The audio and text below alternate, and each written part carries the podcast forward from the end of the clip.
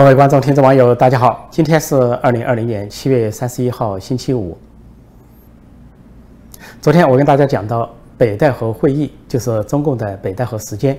中共在七月底召开了一个政治局会议之后，接下来就是到北戴河开会，因为北戴河已经戒备森严，应该显示政治老人和现任的高层先后到达北戴河，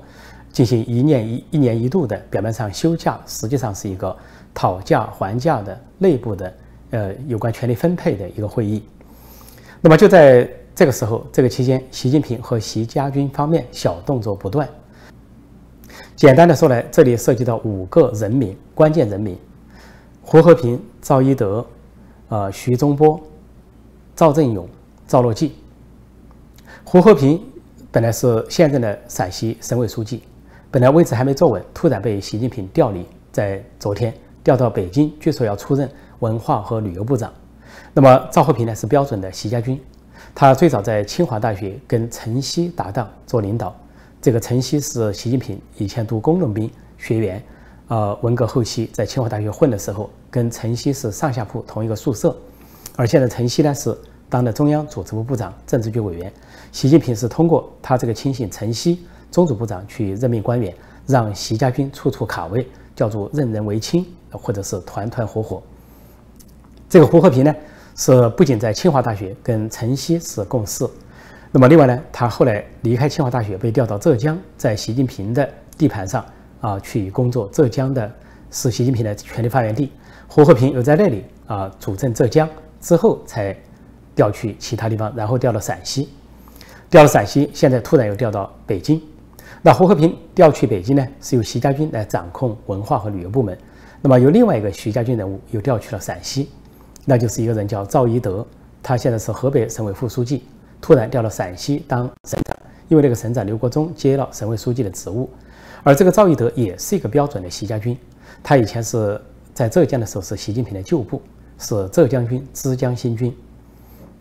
那么这两个人物的这个完成呢，都是习近平在陕西卡位的一个表现，因为陕西习近平的老家是陕西，但是长期以来那个地盘是赵乐际的地盘，就政治局常委。中呃中纪委书记赵乐际的地盘，赵乐际在那里做过陕西省委书记，后来赵乐际走之后，是他的心腹亲信大秘赵振勇做了陕西省委书记。那么习近平为了对付赵乐际，就把赵振勇和其他人全都拿下。而赵振勇先是调到北京人大当一个闲差，然后再被拿下。那么就在啊宣布胡和平和赵一德的调令的同一天，昨天。这个赵振勇被判处死缓，就是死刑缓期两年执行，就是原先的陕西省委书记赵乐际的大秘和心腹。那么本来习近平和习家军早先散布要把这个赵振勇判处死刑，似乎要杀这个杀鸡儆猴，至少要恐吓赵乐际和其他的反习势力。但是显然他的权威不够，呃，受了党内各方面的反对，因此最后只能判个死缓。死缓的意思就是缓期二年，二年之后改为无期徒刑。这就跟其他中共高官一样，凡是被习近平打倒，都是无期徒刑，坐在秦城监狱。无期徒刑的意思就是踏上一只脚，叫你永世不得翻身，这是文革术语。而这个赵振勇呢，说是贪呃判的罪名说他贪腐七亿多，所以判死缓。但是指控他的时候主要是政治罪名，说他跟党中央离心离德，跟党中央的决策部署不保持一致，什么不负责、不认真、敷衍了事。是这个前后不一、阳奉阴违，是典型的两面人、两面派。实际上说与党中央离心离德，实际上就是说跟习近平离心离德，不站在习近平这边，还说这个不顾党组织多次的挽救，什么对抗审查等等。也就是说，习近平方面做他的工作，要他加入习派，不要站在反习势力一方。但是工作未能做成功，所以就对他法办。就在同一时间宣布。就习家军有人生，而赵家军有人落，这是一生一落，是习近平利用手中的大权，继续的啊巩固自己的习家军的这些地盘和地位，那么为北戴河找到一个造势，也就是说为北戴河争取对自己有利的这个气氛啊政治气氛和空间。那么这里还要说到徐忠波，就是昨天我讲到的，今年八一前七月三十号唯一提上将的一个人，二零一八年。零上将不提任何人当上将。二零一九年突然提了十七个人当上将，今年呢只提一个人当上将，就是徐忠波。实际上，这个是提拔徐忠波是双破格，破格提拔，而且唯唯一的一个。因为根据中共提拔上将的条件，有四加二这个条件，四就是说你做中将做了四年，你才能够提拔上将，而且还有个条件，你做正大军区级别的做两年才能提拔上将。而这个徐忠波呢，是二零一七年成为中将，那么现在才三年提就提上将，这个就超过了一年，提前了一年。另外呢，徐忠波前不久才刚刚调任了火箭部队，也就是以前的二炮部队政委。刚刚调任，凳子还没坐热，突然就被提拔为上将，根本谈不上两年。而他接任的这个前任呢，叫王家胜。王家胜虽然是呃到了六十五岁的年龄，但是中共对这种大军区级的政委或者是司令的处理，都是调到人大政协当一个闲差。但是王家胜去职之后就没有交代，这说明习近平对王家胜不信任，甚至说王家胜参与了某种反习的活动。因此呢，习近平就直接。把王家胜打发走人，所以就把这个徐忠波提拔上去，而且双提拔。就在七月三十号这个提拔上将这个仪式上，整个气氛凝重低沉。呃，习近平授上将给这个徐忠波，脸上是一点笑容都没有，愁眉苦脸，愁云惨淡。而这个徐忠波也表情严肃，心情沉重。而在场的说军委呢，那些个个都表情严肃，好像大难临头。在场的说，因为瘟疫的原因。台下的人呢，只坐了三十来个，还隔着距离，每个人戴着口罩。台上不戴口罩，而每个人都是愁容惨淡，因为很简单，他们认为这是战前的一个提拔，呃，他们认为中美战争就要打响了，美国随时可能对中共动手，因此呢，这个导弹部队就是火箭部队非常重要。这个提上来的政委是要准备去迎接战争的，而这个战争中共没把握，中国如果说打小国有把握，跟美国打没把握，所以这就是这次授上将。前后的过程只有一分钟就完毕，然后习近平是，呃，愁容惨淡，一副凄惨的样子，给人的感觉呢，就像崇祯皇帝当时要任命什么将领，都知道是走向失败，但是还不得不认命，不得不在这个呃末日阶段或者末日到来前该做什么做什么。习近平摆出的样子就很像崇祯皇帝当年的那个状态。非回头说，这两天习近平突然在陕西调进调出人马，那么陕西习近平是陕西人，他认为是他的地盘，但是陕西长期处于赵乐际的控制之下，因为赵乐际在陕西当省委书记，在青海当省委书记，称得上中共内部的西北王。而后来十九大他进入中央之后呢，当的是中组部长、中央组织部长，跟习近平不鸟闲。到了第二任，他进入政治局常委当中纪委书记。那么跟习近平也不鸟闲，也不配合，没有配合习近平想通过选择性反腐来巩固自己权力这么一个权力斗争的企图，因此习近平对赵乐际是恨之入骨。那么赵乐际显然是反西势力的一员，在中共高层，在这种情况下，习近平这几年主要的报复对象就是赵乐际，把赵乐际在陕西的地盘全部拉下，借两个大案，什么秦岭别墅案，还有什么千亿矿权案，把陕西的这些官员。啊，几十个官员全部送进大牢，而且呢，说是赵乐际、中纪委书记在内的阻挠。习近平派的是他的亲信、中纪委副书记徐林义，跑到陕西去办案，越过赵乐际，也就是说，超越了一般的正常的组织关系和政治纪律，越级办案，然后把陕西挖空。挖空了之后，是也挖空了赵乐际的墙角。到了这两天，习近平继续在陕西挖墙角，挖赵乐际的墙角，充实习家军的人马。那么他不仅在陕西啊动手啊挖赵乐际的墙角，而且呢，现在中纪委也动手挖赵乐际的墙角。就在昨天，除了陕西有一系列眼花缭乱的人事变动之外，那么习近平呢又在中纪委安排安插了一个人，这个人叫李书磊，他本来呢是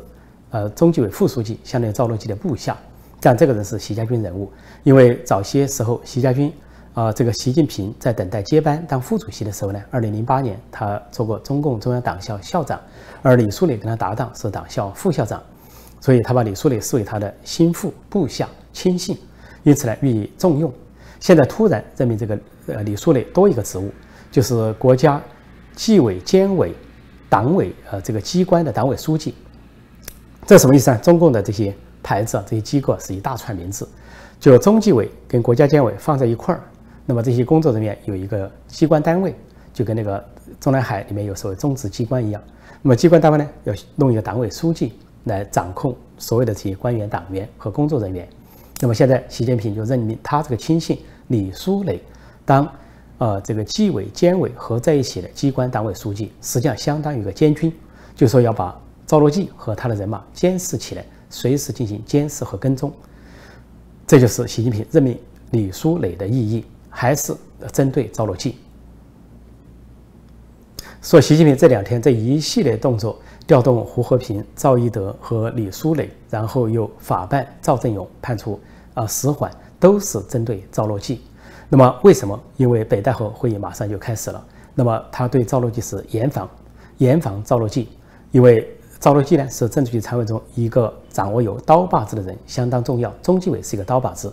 呃，上一任是王岐山，王岐山掌握中纪委书记，当中纪委书记掌握这个刀把子的时候非常厉害，选择性反腐，那指东不打西，指西不打东。当时呢，他跟习近平处于配合状态，所以呃，这一系列动作呢，就是表明呢。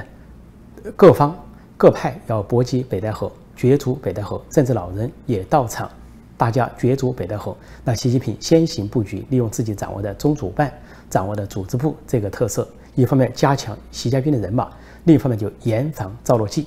怕赵乐际在这个北戴河上跟他作对。因为赵乐际之所以能够既不是江派，也不是团派，也不是太子党，也不是习派，也不是习家军，之所以他能够当上。这个中纪委书记、政治局常委在十九大是政治老人各方政治老人力挺的结果，认为他没有派系，做事可能比较屈中持中，因此呢，让他做中纪委书记啊，各派政治老人觉得放心。那么到了北戴河会议，那么相当于赵乐际的靠山来了，后台来了，就是政治老人。这政治老人的主流派是支持他的，这是习近平一直打不倒赵乐际的关键原因。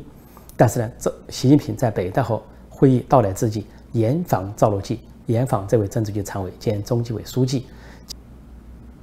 这就是今年夏天北戴河会议开始前的状态或者是气氛。习近平和习家军不甘心，呃，习近平知道北戴河会议和下面的五中全会都会讨论接班人问题，各派都会卡位，都会有个讨价还价。尤其政治老人加入之后，对他非常不利，说他在紧锣密鼓的调兵遣将，安安插习家军人马，并且这个打击跟赵乐际相关的势力。而且呢，是封杀赵乐际和封杀国家副主席王岐山，也就是说，目前看来，在当下，在中共高层里面，赵乐际和王岐山，中纪委书记和国家副主席，成了习近平的眼中钉和肉中刺。这两天，呃，国内外互联网上流传两个互相矛盾的消息，关于任志强，就是敢对习近平说不的那位任志强，太子党红二代人物，也是国家副主席王岐山的亲信和心腹，亦师亦友的好朋友。那么这两个消息，一个说他因为绝食已经死亡，还有人在网上悼念；另一个消息说他已经获释回到家中。那么获释回到家中，这可能性不大，因为习近平方面已经给他指控了各种各样的罪名，甚至把他的儿子都拿到一起法办。那么根据共产党内部的这种潜规则和习近平的做法，绝对不会已经啊指控和起诉的情况下还放他回家，这可能性很小。那么说。是不是因为绝食而身亡？这个也有可能，因为啊，任志强这个性格刚直、刚硬啊，刚正不阿啊，宁折不弯，所以呢，习近平和习家军方面，或者说审问他的时候，再三劝他认错啊，要写保证书等等，他都拒绝，而且呃，说他只要说过那个公开信，就是关于。有些人剥光了衣服都要当皇帝，坚持当皇帝的小丑，那个公开信或者文章不是他写的就行了，但他一口咬定就是他本人写的。所以好汉做事好汉当，是一个真正的男儿。习近平说没有一人是男儿，那任志强就是真男儿。所以他就进一步激怒了习近平，而习近平就对他进一步迫害。那么任志强坚贞不屈，而习近平又巴不得置之死地而后快。那么如果任志强绝食的话，就极可能监管单位根本就见死不救，也可能身亡。这作为红二代和太子党人物的任志强，如果真的被逼到绝食身亡，那相当于习近平和习家军对他的政治迫害。如果中共党内以后有机会去拨乱反正，在党内进行清算的话，且不说啊全国范围内的清算，就算中共党内的清算，那么这相当于习近平和习家军欠下的又一笔血债，一条人命。那么中国方面为什么对美国国务卿蓬佩奥又恨又怕到这个程度？呃，蓬佩奥是不断的出招，不断的出拳反击中共。那么最近又有两个举动，一个举动是当台湾前总统李登辉先生去世后，蓬佩奥代表美国政府发表声明，高度赞扬李登辉对民主的贡献。他说，在李总统的带领下，帮助台湾结束了几十年的集权统治，建立了一个民主、开放、法治和经济繁荣的新时代。他说，呃，李登辉的贡献。就让我们看到，今天大家所见证的民主灯塔就是台湾，而且他说李先生促进了美台啊两地人民的深厚的友谊。另外他说，美国没有忘记台湾人民，并为他们祈祷。他说，美国会通过政治和经济的联系来加强跟台湾的关系，尤其是通过价值观加强跟生机勃勃的民主台湾的纽带。他以此来纪念和弘扬李总统的政治遗产。而最令中共紧张的是，台湾政府和人民已经决定为李登辉前总统举行隆重的国葬。那么，举行这个国葬势必邀请很多外国政要出席。那美国将派出怎样级别的、何等规格的政府代表团前往出席李登辉先生的葬礼？中共非常的瞩目而且紧张。在以前的里根总统时代，当时。蒋经国去世，那么里根总统派了前啊部长，相当于美国政府的部长，已经卸任的部长，率领了十二名重量级的啊美国政界人士组成代表团前往致祭，前往哀悼蒋经国先生。那么这次正当美台关系提升，而美中关系滑落到历史的低点，美国政府有可能派出高规格的代表团，规格到什么程度？这是中共非常紧张和焦虑的。而昨天七月三十号，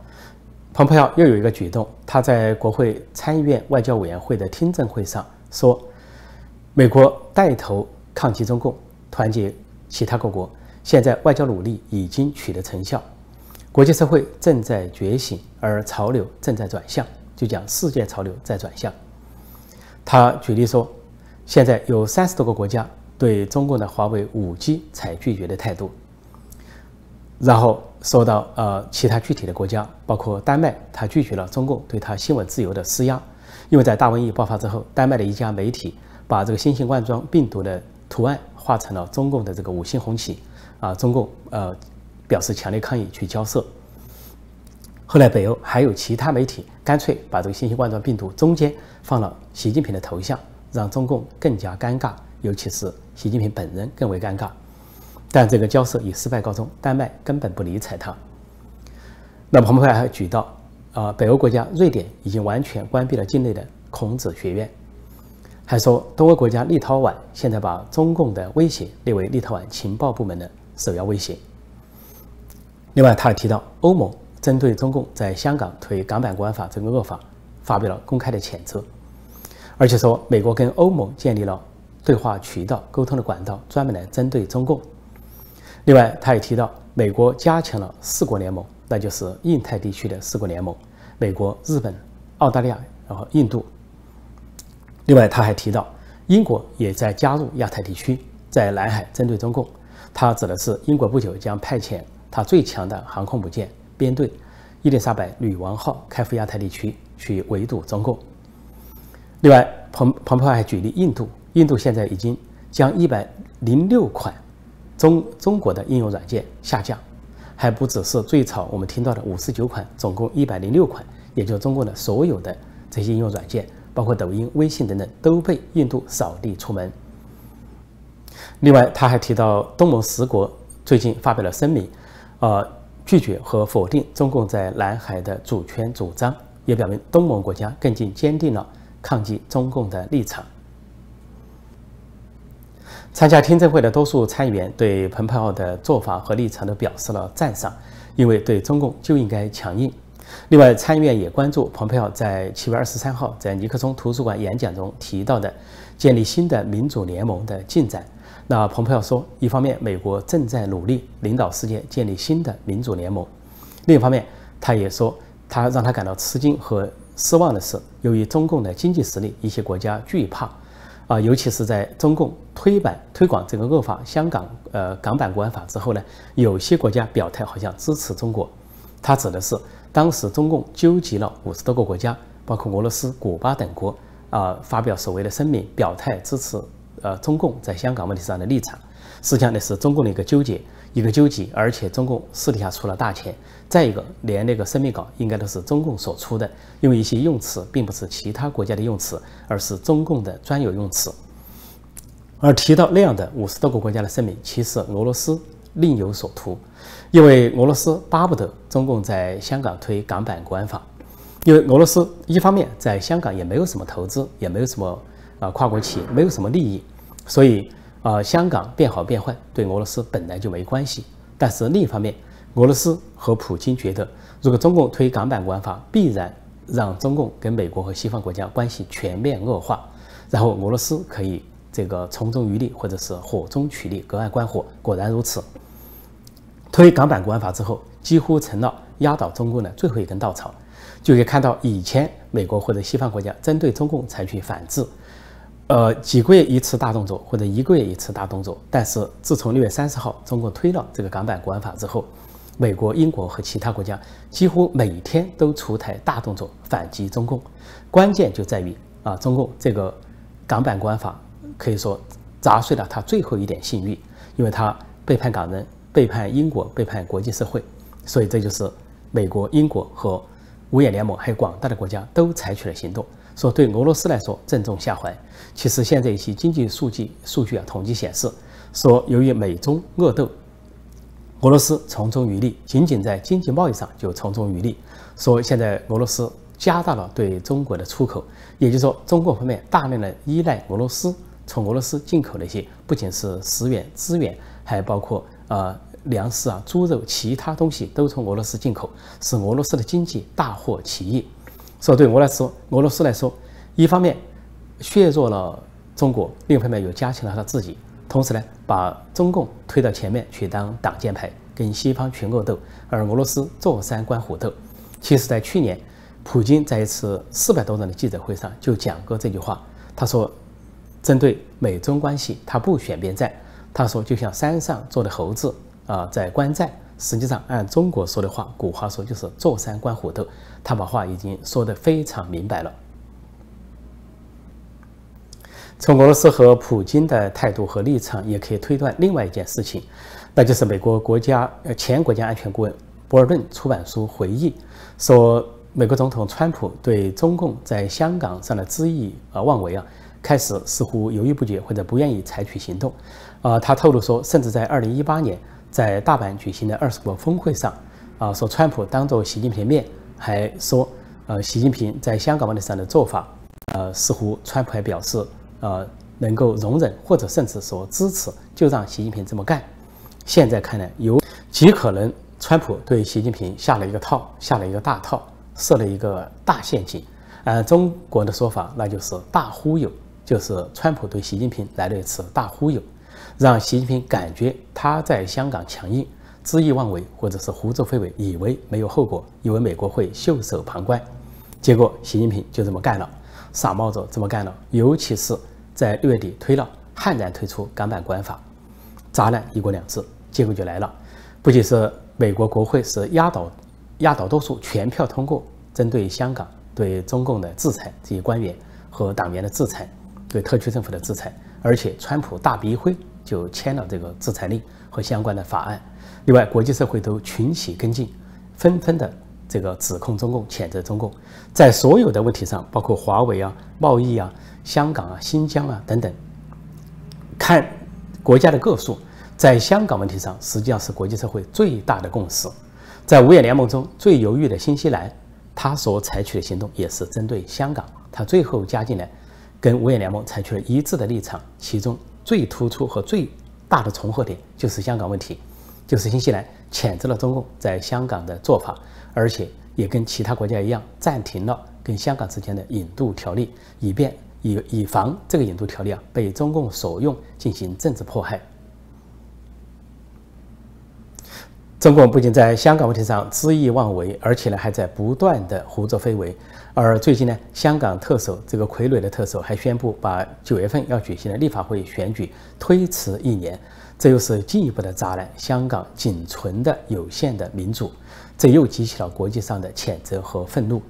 说习近平认为他在香港以为是大收获、大所得，所谓二次回归，香港终于回归了中国共产党啊，党领导一切啊，党的独裁一党专政加诸于香港，却不知道德就是失，而且是失大于德。远大于德，所以美国国际社会找到了一个痛点，找到了中共的软肋，对中共进行全力的还击，可以说火力全开。中共在香港问题上几乎找不到任何的着力点来反击国际社会。这两天，在中共的党媒、官媒头版上有两个有趣的标题并列在一起，或者上下并列，一个标题是。中国人民不会被蓬佩奥之流吓倒。另一个标题是：中方希望美方重回中美关系正轨。这两个标标题呢，自相矛盾。前面一个是骂，后面一个是劝啊，前面是前面一个是恐吓，后面一个是求和。先说不会被吓倒，然后呢又要求对方重回正轨，这就是典型的阿 Q 精神，就好像阿 Q 见到了赵太爷。赵太爷上去赏他两个耳光，打得他满脸纸胀，说：“你也配姓赵？”这个阿 Q 呢，只有捂着脸，呃，发怔的愤。等到赵太爷转身走了，阿 Q 这个时候精神来了，愤愤不平地说：“我们绍兴人民不会被赵太爷之流所吓倒。”然后在离开这个赵府的时候，阿 Q 又回头说了句：“我希望你们赵家回到。”我们关系的正轨，承认我姓赵，让你们家族跟我重回关系正轨，这就是阿 Q 精神，这就是中共现在的阿 Q 精神。那么，中国这两个标题也很有意思，说中国人民不会被蓬佩奥之流所吓倒，当然不会，因为中国人民连蓬佩奥是谁都不知道，大多数人都不知道，而蓬佩奥和美国也没有吓中国人民。这个标题正确的标题应该是中国共产党会被蓬佩奥之流所吓倒，中国人民不会。因为蓬佩奥好，美国好，正采取的措施针对中国共产党，尤其是最让中共感到害怕的是，美国政府酝酿要对中共呃全体的党员和他们家属子女采取制裁行动，这涉及到中国人口的五分之一，中共的九千多万党员，九幺九幺点四就要就要死这个谐音，加上他们的家属子女，总共是二点七亿人口，占中国的五分之一。美国把这样的人口跟中国广大人民区分开来，这是中共最害怕的。而另外一个标题说，希望美方重回啊中美关系的正轨，什么意思？那就是说，让我们偷吧，让我们抄袭盗版剽窃吧，不要抓我们的间谍啊，不要抓我们的黑客，不要抓我们的商业窃密，这就是中共所理解的正轨。另外呢，还有就是让中共在南海扩张吧，欺凌霸凌周边小国吧。美国不要进入南海，不要管我们。还有就是，中共让我们建立集中营去迫害维吾尔人、哈萨克人，关起门来啊收拾少数民族啊。美国不要基于正义来这个批评我们。还有中共的潜台词就是让我们在香港砸烂一切吧，砸烂一国两制啊，背叛港人、背叛英国人、背叛国际社会，你们不要管。甚至于让我们去武力攻打台湾吧。你们美国人袖手旁观，如果中共认为这就是中美关系的正轨，那就是一厢情愿了，大错特错了。如果美国真的放手不管，让中共对中国人民和香港人民、台湾人民和周边国家恣意妄为，等中共扫平了这一切，压制了这一切，那就腾出手来对付美国了。他的下一步就像纳粹德国一样，或者日本军国主义一样，那就是去跟美国决战了。美国人再善良、再天真，也不至于天真幼稚到那样一个程度，让中共继续的为祸美国，像过去数十年那样，用贸易逆差、用这个抄袭、盗版、盗窃来损害美国，甚至用大瘟疫来损害美国。这个时代已经过去了，这一页已经翻过去了。而中共现在仍然希望美国重回中美关系的正轨，就是回到以前那个状况，那简直就是一厢情愿和痴人说梦。好，今天我就暂时讲到这里，谢谢大家收看收听，再见。